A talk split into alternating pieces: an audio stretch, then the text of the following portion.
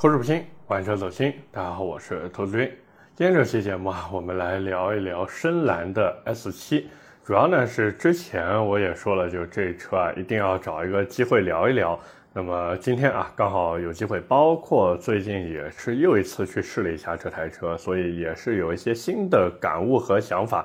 所以呢，就趁着今天这期节目跟大家聊一聊。那么老规矩啊，我们还是先从车子来说。其实现在这车无论是外形和内饰啊，我估计应该有很多朋友都啊非常的熟悉了，对不对？其实你要说它的这个外形设计亮点有没有呢？也有，就是长得非常的新能源。然后尤其是它的这个车辆尾部啊，那个贯穿式尾灯，还有灯组的这个三角形的设计，还有中间能够发光的深蓝标，再搭配上车顶的那个啊像尾翼一样的，虽然那尾翼尺寸我还是觉得有一点小啊，但是总体来看，嗯，还是挺不错的，对吧？最起码很有运动感，包括这台车的整体内饰设计，其实也做得很不错，尤其是它的那个平底方向盘，对吧？看起来就哎非常的有这个驾驶欲望。同时，车子的这个零重力座椅，对吧？你如果真的去试了一下这个试驾车，或者体验过它的展车，你就会发现，嗯，这个零重力座椅坐的呀，还是挺舒服的。完事儿你体验完以后啊，在打开车门，包括上车体验之前，你打开车门发现，哎，一套无边框门。所以说白了，深蓝 S7 现在无论是外形和内饰做的呢，都是可圈可点的，最起码能对得起它的价格。那么可能有朋友会说，哎，这个价格现在多少钱呢？是四万九千九起。然后你如果说想要配置高一点的话呢，那就是十五万九千九和十六万九千九。但是这里面其实是有一个问题的。就是你别看它的这个指导价，现在指导价比之前预售便宜了两万块钱，但是这两万块钱换来的是更低的纯电续航。就是它十四万九千九和十五万九千九的版本啊，都是一百二十一公里的这个纯电续航版本。你如果想要那个两百续航的呢，不好意思，十六万九千九。并且各位其实听到现在应该也能发现，就是我基本上没提它的纯电版本，因为我实在觉得它的纯电版本啊，相比之下呢，竞争力有那么一些些不足。毕竟你说买一个五二零续航的就要十八万九千九了，你要买六二零续航的要干到二十万两千九，我的天啊，这还不算一些选配啊，兄弟们还不算一些选配。所以你如果买一个高配的这个纯电版本，再加上选配。其实真的不如去看看新出的小鹏 G6 了，因为它这一次深蓝 S7 出的选配包呢，一共有五个，分别是一万二的那个叫超感智享套件，里面呢就是一套零重力座椅，完了呢还有一个副驾屏啊，这是一万二那一套的。那再一个呢，是六千块钱的叫智能交互灯与套件，其实就是一个智能交互灯，然后前后的流水转向灯，包括还有什么呼吸灯呀和前投影灯这些灯组卖你六千块。那主要贵的地方呢，其实就是那个交互灯。你要是觉得哎无所谓，那你就不选；你要是想要这种啊更炫酷的这种新能源车效果呢，该选还是选。那再一个呢，就是六千块钱的二十一寸运动轮毂套件，这里面呢其实就是一套二十一寸的轮毂，然后再配一套马牌的圈胎以及一个卡钳罩。那么这个卡钳罩，我是觉得真的有一点鸡肋。你说它对制动力有什么提升吗？完全没有，对不对？甚至还有一些危险性。所以我觉得这个选装包大家就不要考虑了。并且二十一寸的轮胎其实也挺贵的，所以不如少花一点钱，就只花两千块钱去选配那个二十寸的运动轮毂套件，里面呢就是一套邓禄普的轮胎以及一套二十寸的轮毂。这个相比之下，我们说相比之下呢，你后期的这个养护费用，就尤其是换轮胎的费用会更低一些。那假如你说，哎，我想以后换轮胎能再便宜一些，那就不要选，对吧？那就不要选原厂十九寸的也行，也行，对吧？那么最后呢，就是两千块钱的车漆颜色，有一个橙色，还有一个黄色啊，这其实也是当时的广告色。这两个颜色你如果想要的话，得花两千。那我是觉得意义不大，毕竟那个橙色还有那个黄色看起来呢着实有那么一些跳脱了。如果说大家真的想买这台车的话，我就以我实际看下来的感觉啊，黑色真的很好看，然后它还有个星云青色也还不错。但是相比于黑色，还有另外一个月岩灰色来说，呃，不管是星云青还是冷心白，或者是那个要选配的橙色、黄色，都不是特别的给力了。真的，大家要买就认准灰色或者黑色去买，真的很漂亮这个车子。所以说到这边，其实大家也能发现，就是深蓝 S7，你如果是关注它的增程版车型的话，其实它的整体性价比还是可以的，最起码它看起来非常的有这个新能源车的感觉。但是各位，这个里面呢，其实还是有一些套路的。就比如说，你如果去买那个最低配的版本的话，它的零重力座椅是没有资格选配的。你如果想选配的话，不好意思，你就得去在网上买它的十五万九千九的版本。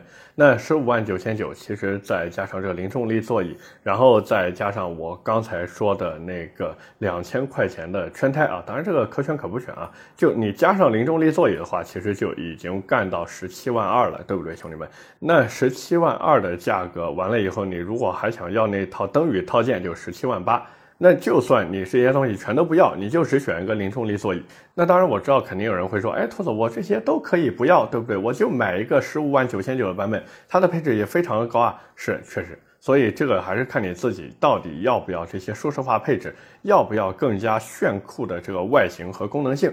但是又有多少人真的不想要呢？是不是？包括我也和那个现场的销售聊了一下，目前这台车卖的好的也就是那个十五万九千九的版本，然后再加零重力座椅和二十轮，这个搭配是卖的特别特别好的。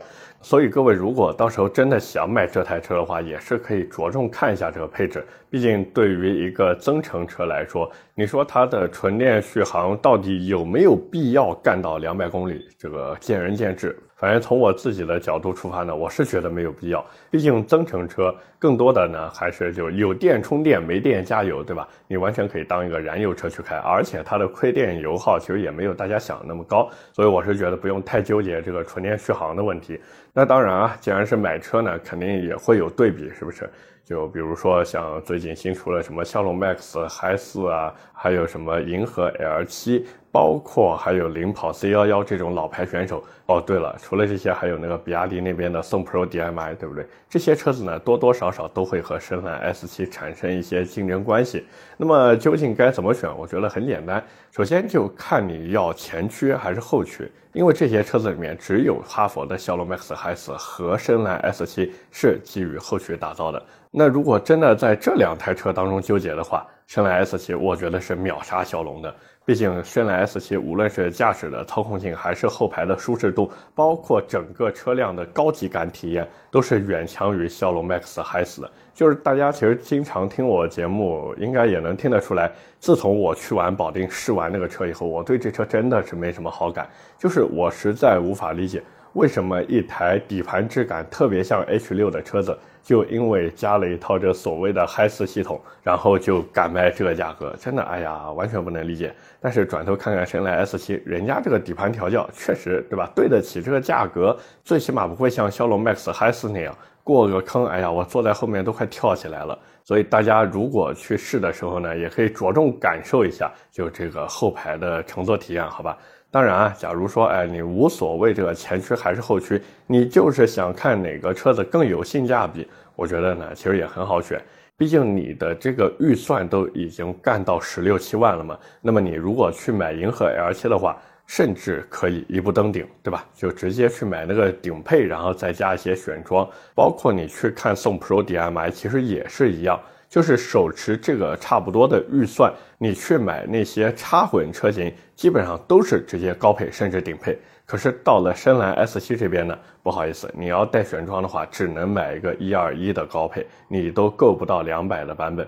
而且实际上增程和插混呢，其实也有一些区别，就是插混它属于发动机和电机可以同时工作，但是增程这种车子呢，它发动机再怎么工作，也只是给电池充电。真去出力的还是那一套电机，所以这是插混和增程的一个核心区别。那这时候就看你对于驾驶质感的一些需要了。你如果说想体验那种纯电车的驾驶质感，然后又不希望有那种充电时候的时间焦虑，毕竟大家也都知道，现在哪怕快充，动不动也要半个小时左右，对不对？所以你如果特别追求这种所谓的驾驶平顺性或者电车的质感，那其实增程车呢会更适合你。但是，假如你说，哎，我这个跑高速我也要跑，跑城区我也要应对，那这时候插混其实更适合你，因为增程车嘛，大家也都知道，跑高速的时候啊，它确实不太给力啊，油耗会变高一些。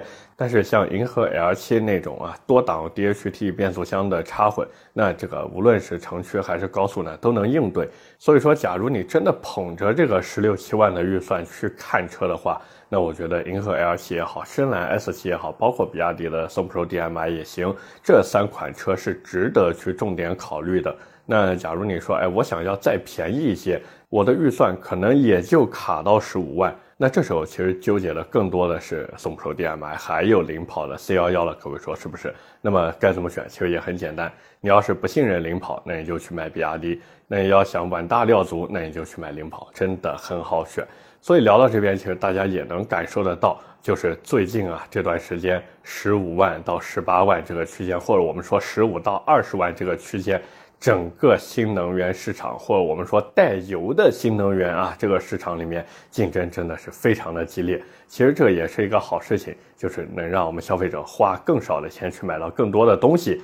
但是呢，还是要提醒一下各位，就是无论你买是增程版车型，还是插电式混合动力。他们在保养的时候呢，都需要你既保养发动机又保养电动机，并且呢，你还要动不动关注一下你的电池寿命啊。所以，相比于那些纯燃油车或者纯电车，其实整体的这个需要关注的东西呢会更多一些。但是你说实际使用的时候有那么麻烦吗？其实也没有啊，真的也没有。那么聊到这边呢，最后我们也是来给深蓝 S7 做一个总结吧。就是假如你喜欢开车，并且呢受制于家庭的因素需要买一台能够带家里面人的车，再一个呢你还需要一台能上新能源牌照的产品，那深蓝 S7 确实还是比较适合你的。可是，假如你说，哎，我只是想花更少的钱买到更有性价比的东西，那其实刚才我说的那些车子，无论是深蓝 S7，还是吉利的银河 L7，包括比亚迪的 DM-i，其实你都可以去考虑考虑。那最后究竟选哪一台，我觉得完全根据自己的喜好来选就行了。因为还是那句话，在同价位的产品当中，各家厂商现在真的非常的聪明，尤其是这些国产品牌，它绝对不会比对手太好。但是也绝对不会比对手差。OK，那么今天关于这台深蓝 S7，我们就先聊这么多。下面呢，跟大家聊点闲的啊。第一个事情呢，就是说最近我那个拍视频的事情。各位如果看停车场的账号，应该也能看到，就最新一期视频啊，其实拍的感觉呢，还是特别像百车全说的那个样子。当然，第二期视频已经拍好了，就是极客零零一的视频。我是在周五的早上啊，把那个极客零零一的视频拍完了。那么这个视频拍出来以后呢，其实整体感觉，各位在这周六看的时候，因为这期音频节目上线是周一嘛，就在这周六看的时候呢，我估计会有一个啊焕然一新的感觉。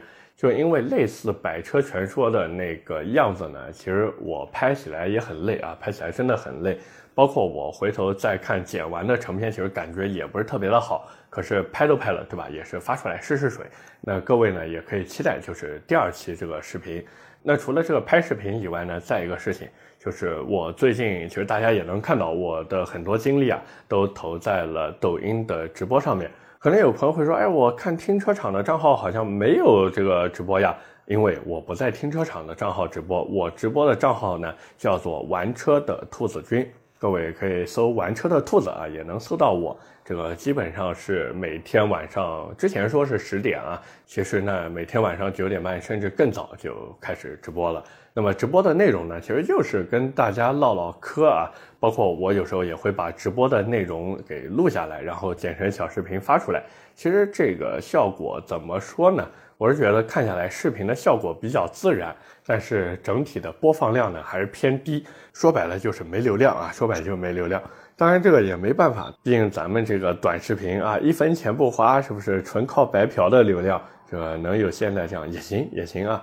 那么最后一件事情呢，就是关于音频这个事情，因为刚才我也说了，现在不管是直播也好，包括还有小视频，以及停车场的视频，还有停车场的小视频，我的天啊，全是事情，真的全是事情，包括还有停车场的音频，对吧？所以我一直在想，就是我这个玩车日记的音频节目。咱们能不能压缩成一个礼拜一期？这也是先征询一下大家的意见，还没定死，还没定死。就各位说，我是一周一期音频节目，还是说像现在这样一周两期？然后呢，可能时间就比较短，好吧？反正这个东西我还是那句话，没想好，没想好，就想问一下各位到底怎么说这个事情。那我私下里面猜啊，就是可能大家会觉得说，哎呀，兔子你这个做音频节目，这个还是能多一些就多一些吧，对吧？我们也想听。但是 这其实也有一个问题，就是音频节目的流量虽然现在还可以，可是真的听音频的人又有多少？我是觉得，哎呀，还是少了那么一些，真的少了那么一些，并且呢，音频这玩意儿是真的不挣钱，真的不挣钱。我之前其实也在直播期间跟大家聊过这个事情，就是我做音频节目到现在。我跟各位说，平均到每一期节目的收益，可能连几块钱都没有，真的连几块钱都没有，所以真的很少很少很少。而且除了收益少以外，更关键的是什么？是这个节目没有办法得到更多的曝光，这其实是一个核心点。但是抖音那边也好，包括哔哩哔哩也好，以及其他平台，这种视频节目做了以后，它还真的能得到一些曝光。各位，真的能有曝光。尤其是像什么得物、小红书这种啊，可能很多汽车媒体还没有去做的这些平台里面，我跟各位说，就小红书那边啊，我现在的内容竟然已经能干到汽车分类的前百分之二十了，我的天啊！所以说这个真的是一片热土，你们知道吗？一片热土啊！所以说到底呢，还是我在纠结要不要把更多的精力啊放在直播和视频上面，就是小视频和直播。那等有机会了呢，也拍一些长视频。当然，这个长视频不只是停车场的，还有我自己的玩车日记的长视频，就是把工作的重心啊，咱们来换一换。毕竟这个人的精力是有限的嘛，我也不可能说音频这边也做得好，然后视频那边也做得棒。因为大家其实熟悉我的朋友都知道，这些东西全都是我自己一个人在做。那我也不像其他那些啊大网红或者什么，我只是一个汽车爱好者，我只能单打独斗。人家那个对吧？团队里面写音频稿的写音频稿，写视频稿的写视频稿，甚至还有专门的运营人员帮他去进行规划、进行策划、进行宣发、进行一些商务对接，对吧？所以这个真的没办法，没办法，我一个人，我现在靠我自己一个人想要闯出来，那我肯定是要把这个重心挪一挪的。反正今天聊到这边呢，也是想征求一下各位的意见和想法，就是我这往后啊，到底应该怎么做？毕竟我自己本来还有工作，我现在还要利用业余时间去做这个账号，真的太累了，太累了，好吧？OK，那么今天闲聊的呢，就先聊这么多。下面是我们上期节目的留言互动环节。上期节目啊，是我们六月底的留言问答。那么第一条留言来自戴戴 R A U L，他说今天听到一个播客啊，说他做节目就是为了今后能在世上留下些什么，不知道兔子是不是也有类似的想法？其实我倒没有这种想法，我的境界和格局可能还没那么高。下条留言啊，来自罗三三，他说什么时候能看到乔杉代言凯迪拉克，我才相信厂家是听了你的节目。凯迪拉克听我节目还需要说吗？停车场的节目已经被通用，包括凯迪拉克那边列入给销售的培训课外材料了。所以凯迪拉克那边会听不到我节目吗？肯定会听到的呀，只不过他们的公关部门。直到今天为止，还是拿着百年美系豪华品牌的这个东西不放，甚至还对这种所谓洗浴中心的梗嗤之以鼻。所以这怎么说呢？对吧？那乔杉代言也就不可能了。最后一条留言来自是不是这个名字？他说兔子还是太爱惜羽毛了。他今天看了三十八号的视频才知道。在中国造谣诽谤这么随意，你可以对着各种大 V 问他们方方面面，一年之后法院强制让你道个歉就行了。接下来有一年的时候，你想多出名就多出名。哎呀，这个还是那句话，这个能不能挣钱？能挣山里。这个能不能挣钱？能会挣。那这个加这个，敢问大哥何方神圣？鄙人对吧？鄙人兔子我说白了，我的想法很简单，就是我想站着也把钱挣了，好吧？所以你说这种事情呢，我真的干不来，真的干不来。OK，那么以上就是我们今天这期节目的全部内容了，也是感谢各位的收听和陪伴。我的节目会在每周一和每周四更新，点赞、评论、转发是对我最大的支持。那各位如果是在喜马拉雅听到我的节目，也不要忘记点击节目右下角的月票按钮，给我投投月票，这个对于我来说真的非常重要。那么，假如各位还有什么想听的车或者想聊的话题，也欢迎在节目下方评论区留言。我是兔子，我们下期节目接着聊，拜了个拜。